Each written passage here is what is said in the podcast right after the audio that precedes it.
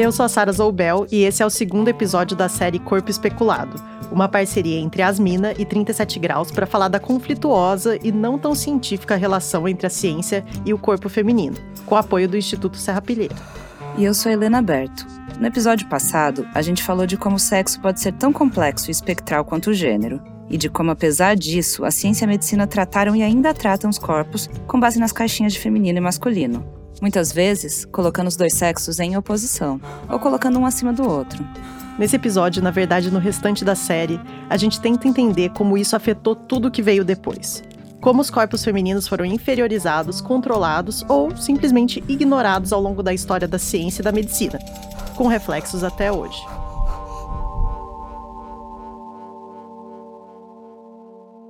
E a Marília Moreira, repórter das Minas e uma das produtoras dessa série, foi atrás dessas respostas dentro da história da especulação do corpo feminino, ou melhor, dentro da história da ginecologia.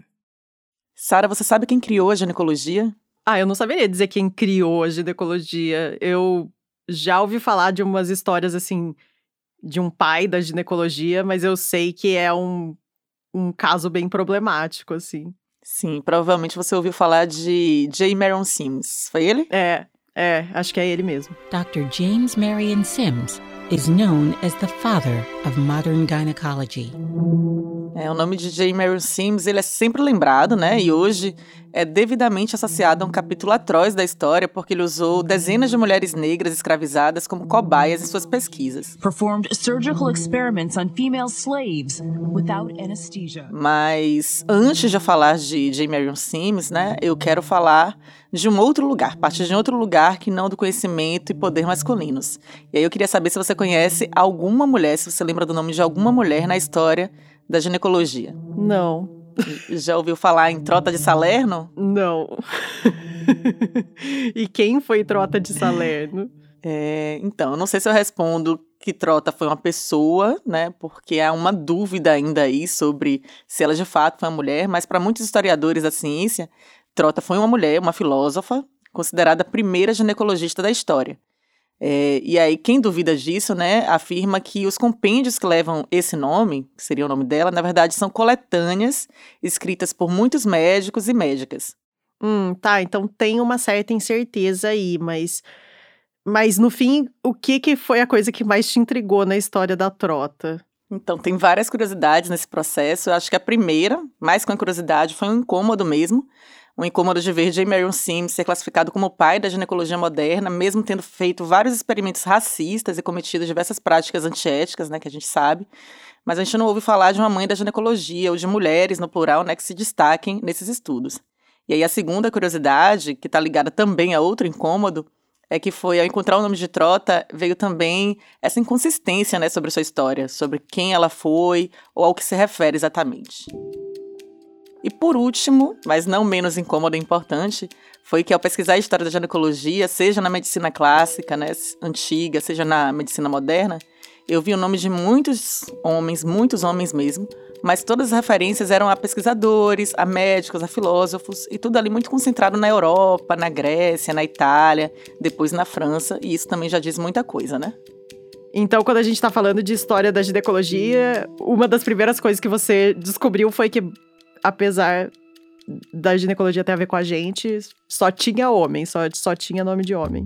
Só tinha homens. Na moderna, então, na, na, na, história da medicina moderna, muito pior. E aí eu falei, não, gente, quem são as mulheres, né, antigas também que estudaram isso? A gente tem muito essa narrativa de que as mulheres cuidavam dos corpos das mulheres e muitas delas foram taxadas de bruxas, né? Enfim, toda uma perseguição da igreja. Então, antes disso tudo, quem é que estudava esses corpos?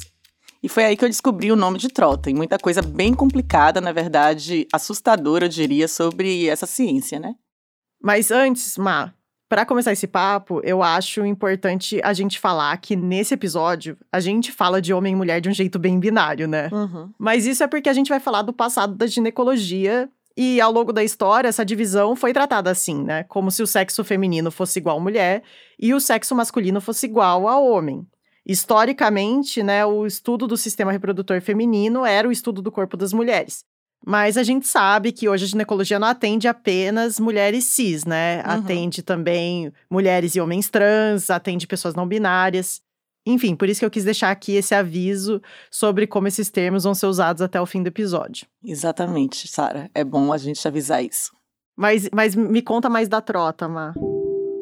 Então, quem acredita que ela foi uma mulher estima que ela viveu ali entre 1050 e 1097, portanto no século XI, e que foi uma filósofa muito importante para a literatura médica da história antiga, porque os tratados escritos por ela teriam sido recomendados por mais de 400 anos em várias universidades europeias. E ela era da onde? Ela era da Itália, ela vivia na Itália e tinha essa universidade, né, de Salerno, que foi muito importante para lançar vários médicos e médicas também. Hum.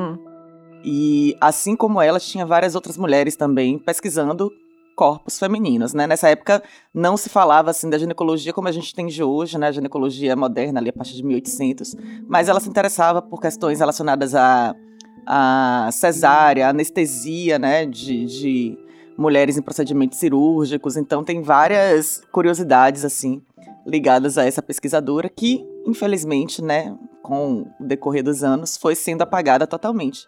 E você falou que o trabalho dela tinha sido muito usado, né? Então fiquei curiosa, como que ela foi apagada? Como eu disse, a quem se refere a Trota não como uma mulher, mas como um grupo de textos, um compêndio, cujo título Trota ou Trótula, também acha assim, né? É, se refere a textos apócrifos, escritos por diversos autores e autoras, muitas delas, né, mulheres. Na verdade, eu já tô chocada que tinha várias mulheres nessa universidade ou nessa instituição na época. Então, naquela época era uma coisa que estava acontecendo. Sim. E aí a trota, bom, você falou que ela tinha interesse em algumas coisas, né? Analgesia, parto, cesárea. E como que ela estudava essas coisas naquela época? Apesar de anestesia ter sido aplicado para nascimento de crianças, né? No século XIX, ou seja, muito depois, ela testou chás, medicamentos que amenizavam a dor das mulheres, né? Contrariando, inclusive, os ensinamentos da Igreja Católica da época, que sustentava que as mulheres deviam sofrer no parto, né? Não ter alívio, porque isso era uma questão natural.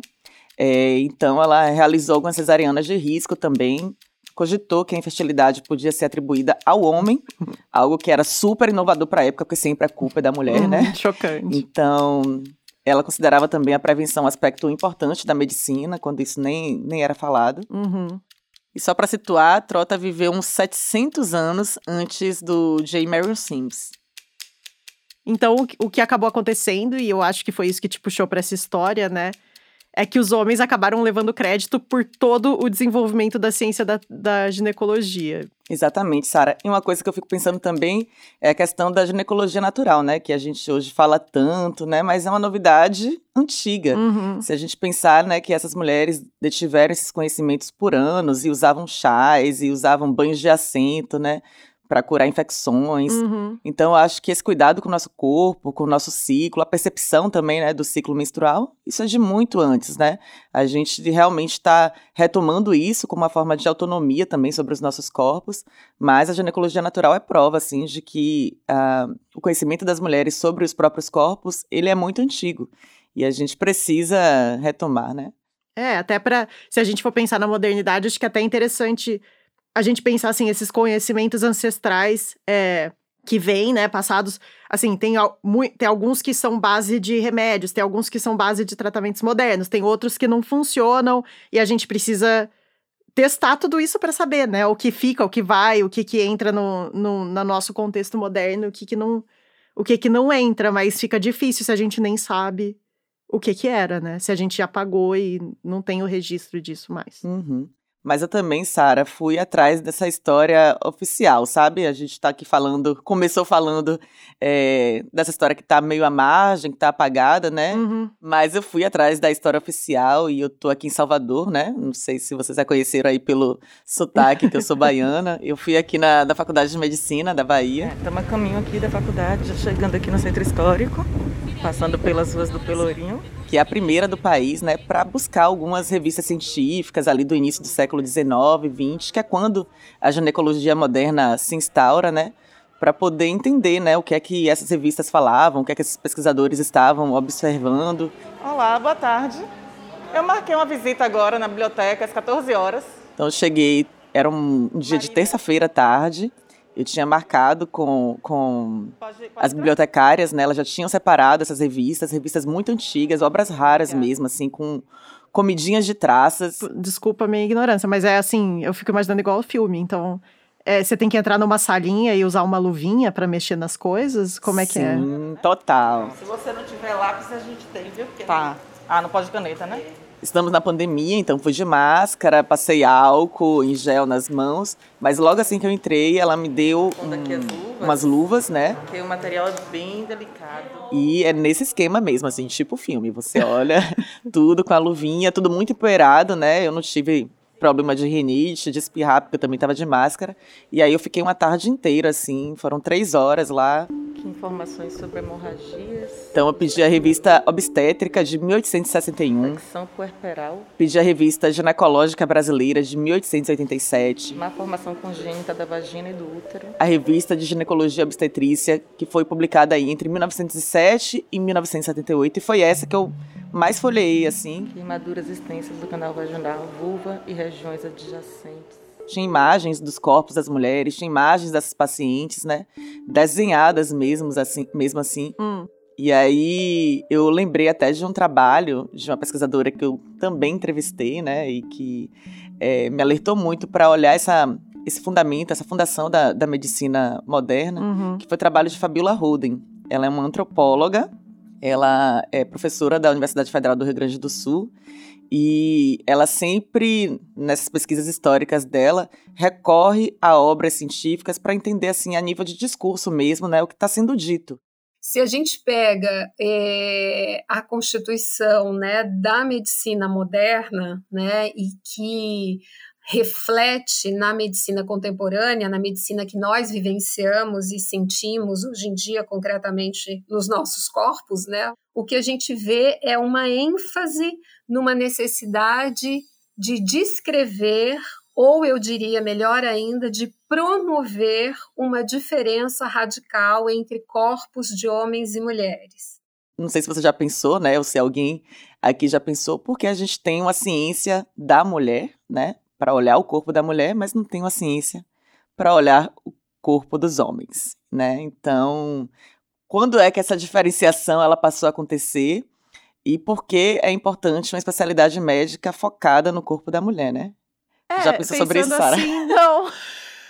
Eu tava pensando, pensando assim, mas ué, que tem, o que, que seria uma, o equivalente da ginecologia e obstetrícia no, no corpo masculino? Eu fiquei pensando em urologia, mas não é. Não é. Porque a urologia é o sistema urinário, né? Sim. Inclusive, mu- mulheres também podem ir e vão ao urologista. É, Mas é isso, eu acho que, como a Fabiola diz, né? Tá muito ligado à ideia de que os corpos das mulheres, eles são muito diferentes, ele tem muitas coisas marcadas, né? Muitos ciclos marcados, como a menstruação, a reprodução, a menopausa. Então, é um corpo muito difícil de lidar e a gente precisa a todo tempo observar. Mas, na verdade, não é só observar no sentido fisiológico, né? Uhum. Mas observar também no sentido do controle social e moral. Então, assim, Os, os corpos das mulheres são descritos como absolutamente distintos, como compostos até mesmo de, um- de uma qualidade material diferente, né? Seriam mais frágeis, os ossos seriam mais moles, é, a musculatura menos resistente e por aí vai. Ela diz, né, que essas supostas constatações de diferenças orgânicas ou físicas, né, entre os corpos de homens e mulheres, na verdade, tá aí para provar uma questão de diferença social, né? Quais, quais lugares homens e mulheres podem ocupar Uhum. na sociedade. E aí, a mulher cabe a reprodução, ficar em casa, cuidar dos filhos, e ao homem é permitido o espaço público, enfim, ele não precisa ter o corpo investigado, né, da forma que a gente tem. Eu li a obra de Fabiola, eu fiquei com minha cabeça explodindo. E aí eu falei, deixa eu ver aqui na Faculdade de Medicina, que é a primeira do país também, quais são as obras que tem aqui na, no acervo, né? E como é que eu observo também esse material depois de ter essa visão. Uma mulher branca, inglesa, com 50 anos de idade, solteira, residente de Jacarepaguá. E assim, o que eu encontrei foi exatamente isso, assim, mulheres, né, as mulheres que apareciam nas obras eram mulheres que eram pacientes, então se relatava muito, se descrevia muito como era fisicamente, né, o aspecto físico dessas As mulheres. glândulas mamárias são pequenas e flácidas, notando-se pouco. Tinha imagens, inclusive, de muitas delas, ou né, do órgão sexual com ali uma feridinha, com algum tumor. varizes no membro inferior esquerdo. E aí depois tinha muito essa questão da discussão acerca das parteiras, Hum. que era uma discussão do campo médico mesmo, né, de cercar esse conhecimento e não deixar ele na mão de pessoas leigas, Hum. pessoas iletradas. Então, as mulheres que apareciam nessas revistas científicas no século XIX e XVIII, elas apareciam com essa perspectiva, ou enquanto pacientes, ou enquanto objetos de discussão ali é, de outros médicos, né, do campo médico. Uhum. E aí eu tava pensando também, Sara, sobre uma, uma questão que ficou assim muito do, do episódio anterior de Helena, que é a questão dessa separação dos corpos, né? Eu até perguntei à Fabiola, porque ela faz essa, essa pesquisa também sobre a história antiga, né? Como é se a diferenciação de sexos, né, entre sexos, a diferenciação entre homem e mulher surgiu é, muito mais recentemente dessa forma como a gente conhece hoje, né? Com a, a fundação da ginecologia moderna, como é que era antes, né? Como é que os corpos masculinos e femininos eram entendidos? Se a gente pensar, por exemplo, na medicina ocidental, na medicina clássica, né, na medicina grega, existiam ah, uma ideia, existia uma ideia de diferença entre homens e mulheres, mas ela não se expressava em termos de uma diferença radical. Na história antiga, esses corpos eles eram entendidos como sendo da mesma matéria, não? Então eles tinham uma mesma constituição inicial e dependendo de fatores externos ali, no momento que está se formando, né, esse embrião, Do calor, dos nutrientes, da energia recebida durante ah, a vida uterina, eles se desenvolviam mais ou menos. Que esse calor, essa energia teriam propiciado um amadurecimento maior e a externalização dos órgãos sexuais. Então, evidentemente, aí a gente tem a produção né, de um modelo eh, físico masculino como modelo de excelência do corpo humano né, e da representação da humanidade. Esse embrião que teria recebido menos calor, menos nutrientes, menos energia, etc., ele não teria amadurecido tão bem, então é como se a gente tivesse aí uma espécie de ser de segunda categoria, ou menos bem formado, ou mais frágil. As mulheres se desenvolviam menos, por isso eram mulheres, e os homens se desenvolviam mais. Mas isso não era é, uma diferença é, dada Hum. pela natureza, assim. Era exatamente nesse momento da constituição inicial, porque os corpos é, surgiam de uma mesma matéria. Na ginecologia moderna, homens e mulheres são muito, né, na ginecologia, na história moderna, homens e mulheres são muito diferentes, são coisas totalmente diferentes. E essa diferenciação, né, que ela fala, essa diferenciação radical, surge realmente daí. E ela diz que um marco muito importante é a Revolução Francesa, né, e todo esse ideário de igualdade. Liberté, égalité, fraternité. Como justificar, por exemplo, que homens e mulheres poderiam ser tratados de forma diferente, ou pessoas brancas e pessoas negras poderiam ser tratadas de forma diferente, quando o lema era igualdade. É preciso achar uma nova justificativa para isso. Então se criou todo um, todo um discurso, né, é, médico também, para provar que essas diferenças existiam. Hum. Antes, estava muito na dimensão da, da, da ordem divina, né? Uhum. Tava muito na dimensão da ordem divina. Mas aí depois começa a ser uma ordem natural das coisas, que não podem ser questionadas porque podem ser provadas. Provadas a partir de exames, provadas a partir do aspecto físico. Então, todas essas, essas marcações de diferença sexual são reforçadas nesse período. E por que que precisava ser, né, tão, tão diferente, né? É isso, é justamente porque no caso das mulheres, né, construiu-se esse discurso que reafirma, reafirmava a maternidade como natural. Então, mulheres que não queriam ser mães, Uhum. mulheres, né, que, enfim, não eram heteros- heterossexuais, por exemplo.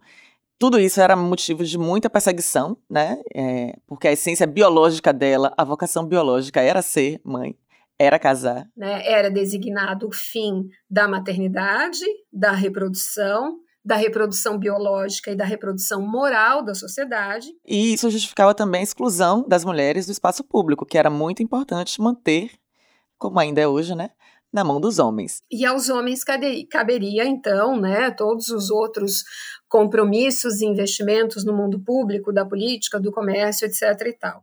Então, todo esse discurso biológico ele serviu muito a essa função. Uhum. É realmente um sexismo científico, né, que fundamenta essa diferença entre os sexos e os papéis que seriam naturais de gênero, não. Toda a fundação da ginecologia é, é baseada também nisso, É. né? Não, não, não vamos dizer que a ginecologia é só isso, mas é baseada muito numa perspectiva é, de controle social. Tanto que a ginecologia moderna, ela, ela surge num período em que surgiram várias teses racistas, eugenistas.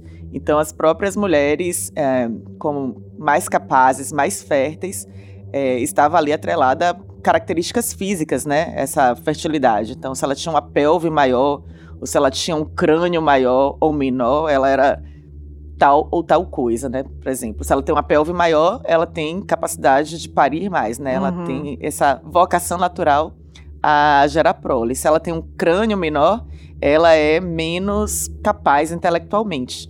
E comparado ao homem, ela sempre tinha um, um- um crânio menor e ela, consequentemente, tinha menos capacidade intelectual. Então, essas teses é, científicas, né, mas super controversas e eu nem diria controversas, super antiéticas hoje, né, e racistas mesmo, elas foram muito fundamentais nesse momento da constituição da ginecologia aí no início do século XX, né, final do século XIX, início do século XX. E que também é todo aquele contexto do J. Marion Sims, né?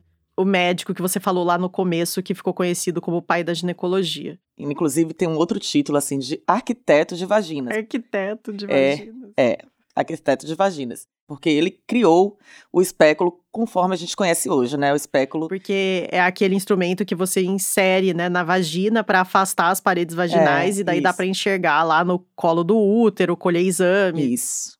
E acho que depois você vai contar mais sobre o espéculo e como ele é bem mais antigo do que a adaptação do J. Marion Sims, na verdade. Mas primeiro eu queria voltar na história dele, né, dessas atrocidades que ele cometeu. Sim. E eu queria saber com quem você foi falar para saber dessa história. É, meu nome é Samantha. Uma dessas É, pessoas foi Samantha Teixeira.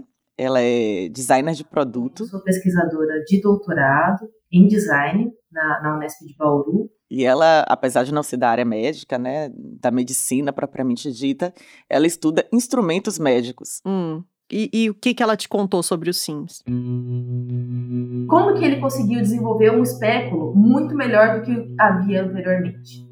Ele começou a introduzir uma colher de molho dobrada em é, escravas afro-estadunidenses. Hum, nossa.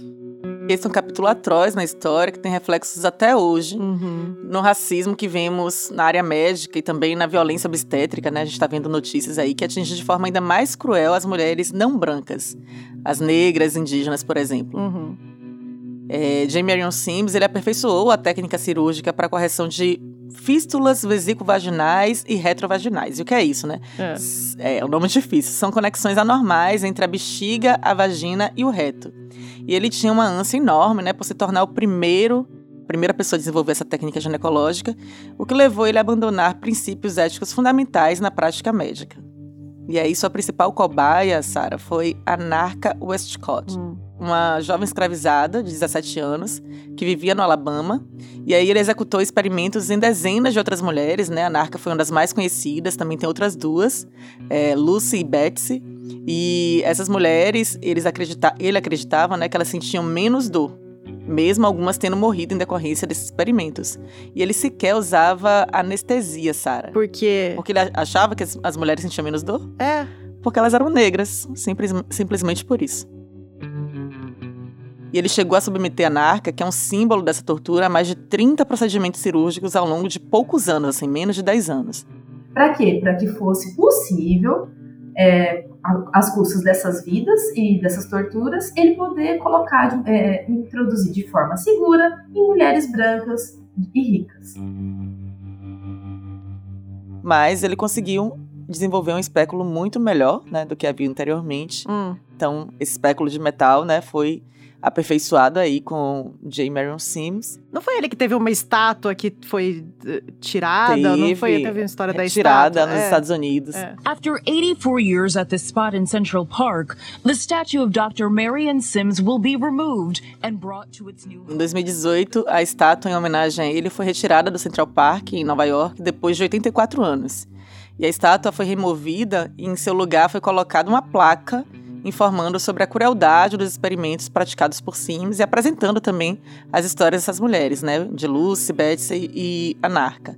Essas três mulheres escravizadas que serviram de cobaias para que esse método é, se desenvolvesse, né? Então, enfim, acho que a história está sendo reescrita e posta em seu devido lugar.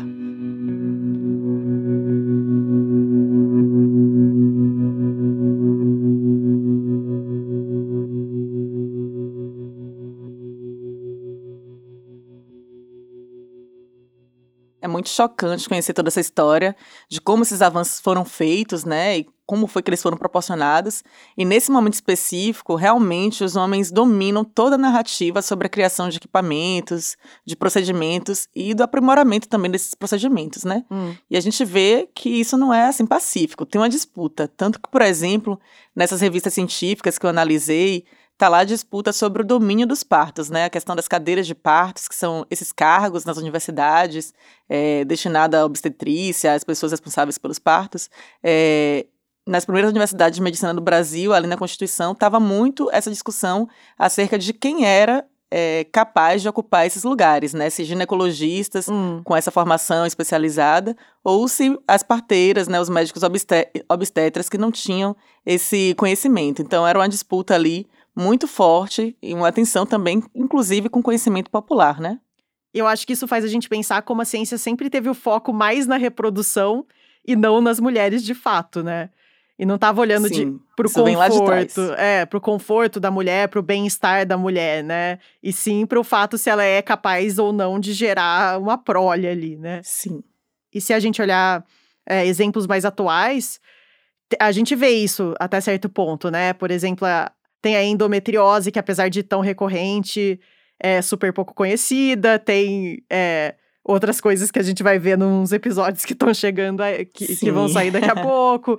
É, a gente vê, por exemplo, que não tem muitos métodos de proteção para mulheres lésbicas. Então, enfim, tem uma série de exemplos que a gente vê que. É muita um, coisa, Sara. Um é descaso, é né? É.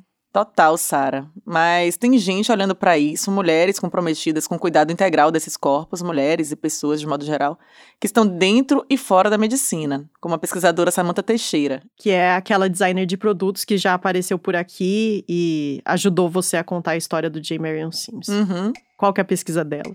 Ela tem uma experiência bem legal de pensar em instrumentos cirúrgicos que sejam menos invasivos nos corpos das mulheres. E assim, conforme eu fui é, conversando com alguns médicos, eles foram me apontando, eles mesmos foram me apontando que um dos, dos instrumentais que eles tinham muita dificuldade era o espéculo. Então, o espéculo é usado no exame de Papa Nicolau, que é esse exame para fazer o preventivo da mulher, né? Então, o aspecto mais comum dele, ele é feito por duas são duas pás. Que se abrem e fecham, assim. Com, que se é. abrem e fecham. Tipo um bico de pato, é, né? tipo um, um bico, bico, de, de pato. pato. Acho que é uma boa analogia, assim. Pronto. Entra fechado e quando o médico aperta numa das extremidades, ele abre, certo? Ele Não é abre. É daí... Pode ser tanto apertar quanto girar essa manivelinha. Ai, Tem uns que são tipo uma manivela também, Sara. Ah, tá. E aí é isso, quando já está é, introduzido no canal vaginal, ele permite que o médico veja. Que o médico pode inserir coisas aí dentro do canal, pode, né? Do espéculo. Uhum. Por exemplo, uma luz. Ou mesmo passar aquele cotonete com iodo para fazer o exame do preventivo mesmo, né? Para coletar um material ali. É, o espéculo, ele é muito, muito, muito antigo. Ele vem desde lá da, da antiguidade. Tem aí o, a data mais ou menos de 79 depois de Cristo. Lá nos antigos povos da, da Pompeia, é, e também no norte da África, né? E aí os historiadores da medicina falam que essas primeiras versões vieram do, de quem? Do médico homem, que é o Cláudio Galeno, né? Por volta do ano de 130 depois de Cristo. E aí, conforme você vai indo na história do, da evolução do espéculo, evolução histórica, que eu digo, porque de forma não tanto, são vários homens, diversos e diversos homens que ficaram em cima é, desse instrumental, utilizando, alterando, etc, etc. Hoje a gente tem espéculos descartáveis de acrílico, né? É mais usado assim em consultórios. Eu não sei você, mas eu eu não considero nem um pouco confortável fazer uma consulta ginecológica, né? É... Sim, não é mesmo. Eu também tenho bastante desconforto. Mas eu sempre assumi que era necessário e normal. Então, eu... a minha atitude era: bom, eu vou, vou sentir desconforto e paciência, né? eu fiz um questionário, eu, 150 mulheres responderam esse questionário, mais de 150 mulheres responderam o questionário. 84% dessas mulheres sentiram desconforto especificamente no exame do Papa Nicolau. 84%. Então, assim, não é pouco. Tem muita gente que sente muita dor mesmo, assim, dores que inclusive impedem de fazer o exame, né? Um exame que deveria ser um preventivo, deveria ser algo ali da rotina da mulher. Então, assim, a grande sacada do projeto de Samantha é usar a técnica de origami para criar esses instrumentos, inclusive espéculo, né? E, e o que, que é uma técnica de, de origami para criar um instrumento médico? É, as dobraduras japonesas, né, elas são usadas em muitas tecnologias e Samantha explica de uma forma muito interessante, assim. Pense que o origami, ele é todo dobradinho, então ele fica muito pequenininho, só que a gente consegue abrir essas dobraduras e se transformar numa coisa muito grande. Então, quando eu aplico, por exemplo, o origami num, num telescópio, por exemplo, ele pode ser pequeno para eu colocar num foguete, fica lá todo dobradinho, perfeitinho, e aí, quando ele chega no espaço, que é onde ele tem que tirar aquelas fotos incríveis da NASA, por exemplo, aí esse telescópio que é pensado origami ele se expande no seu destino. E Samantha pensa essa técnica nos instrumentais cirúrgicos, tanto no espéculo vaginal quanto na bolsa de morcelamento, que é uma bolsa utilizada para a realização de procedimentos na região abdominal da paciente, né, como biópsias e até mesmo a esterectomia, que é a remoção do útero. Uhum. E aí a finalidade do estudo da Samantha é tornar os instrumentos mais confortáveis para a paciente. E como que está andando essa pesquisa? Ela já tem algum instrumento que a gente pode ver no, no, num consultório médico, numa futura consulta por aí? É o que a gente espera, né, Sara? Que chegue logo, que essas, uh, essas descobertas, né, esses experimentos cheguem nos consultórios, mas Samantha não está mirando né, no aproveitamento comercial dessas criações, ela quer contribuir com o campo de estudos, com novas descobertas, deixar o caminho também aberto para outros pesquisadores, mas ela pensa sim em patentear esse produto e quem sabe fazer com que ele seja realmente utilizado nos consultórios. Uhum. Mas isso demora um tempo, né? Imagino, é. Então, antes de chegar aos fabricantes, passa por um longo processo que inclui a fabricação de protótipos, testes de usabilidade, biossegurança, experimentos com os médicos, enfermeiros e todo o protocolo também de como usar esses equipamentos, esses procedimentos de maneira ética.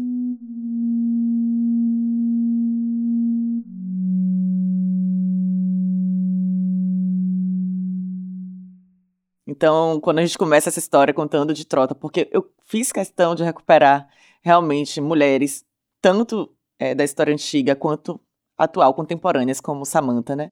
É, é bem bacana ver que isso hoje está é, sendo retomado, inclusive conhecimentos tão antigos quanto o de trota, quanto da própria ginecologia natural. Uhum. E por isso é tão importante a presença de mulheres, né, em sua diversidade de identidade de gênero, de raça, de território, para pensar e transformar essa ciência. As pesquisadoras com as quais eu conversei, inclusive, elas enfatizaram muito a importância das cotas para essa transformação. As pesquisas que partem nesse lugar, elas tendem a ter um lugar mais cuidadoso e respeitoso com os nossos corpos. E aí eu acho que é muito importante que essa discussão avance a partir da perspectiva feminista, né, uhum, Sara? Sim. De pessoas preocupadas com os direitos das mulheres e das minorias, porque infelizmente a gente sabe o quanto tem, né, hoje ainda na academia, na medicina, em espaços de poder de forma geral, né, porque são espaços de poder, essa reprodução da opressão machista. Então, para transformar, a gente precisa estar conectada a esses valores, a esse desejo.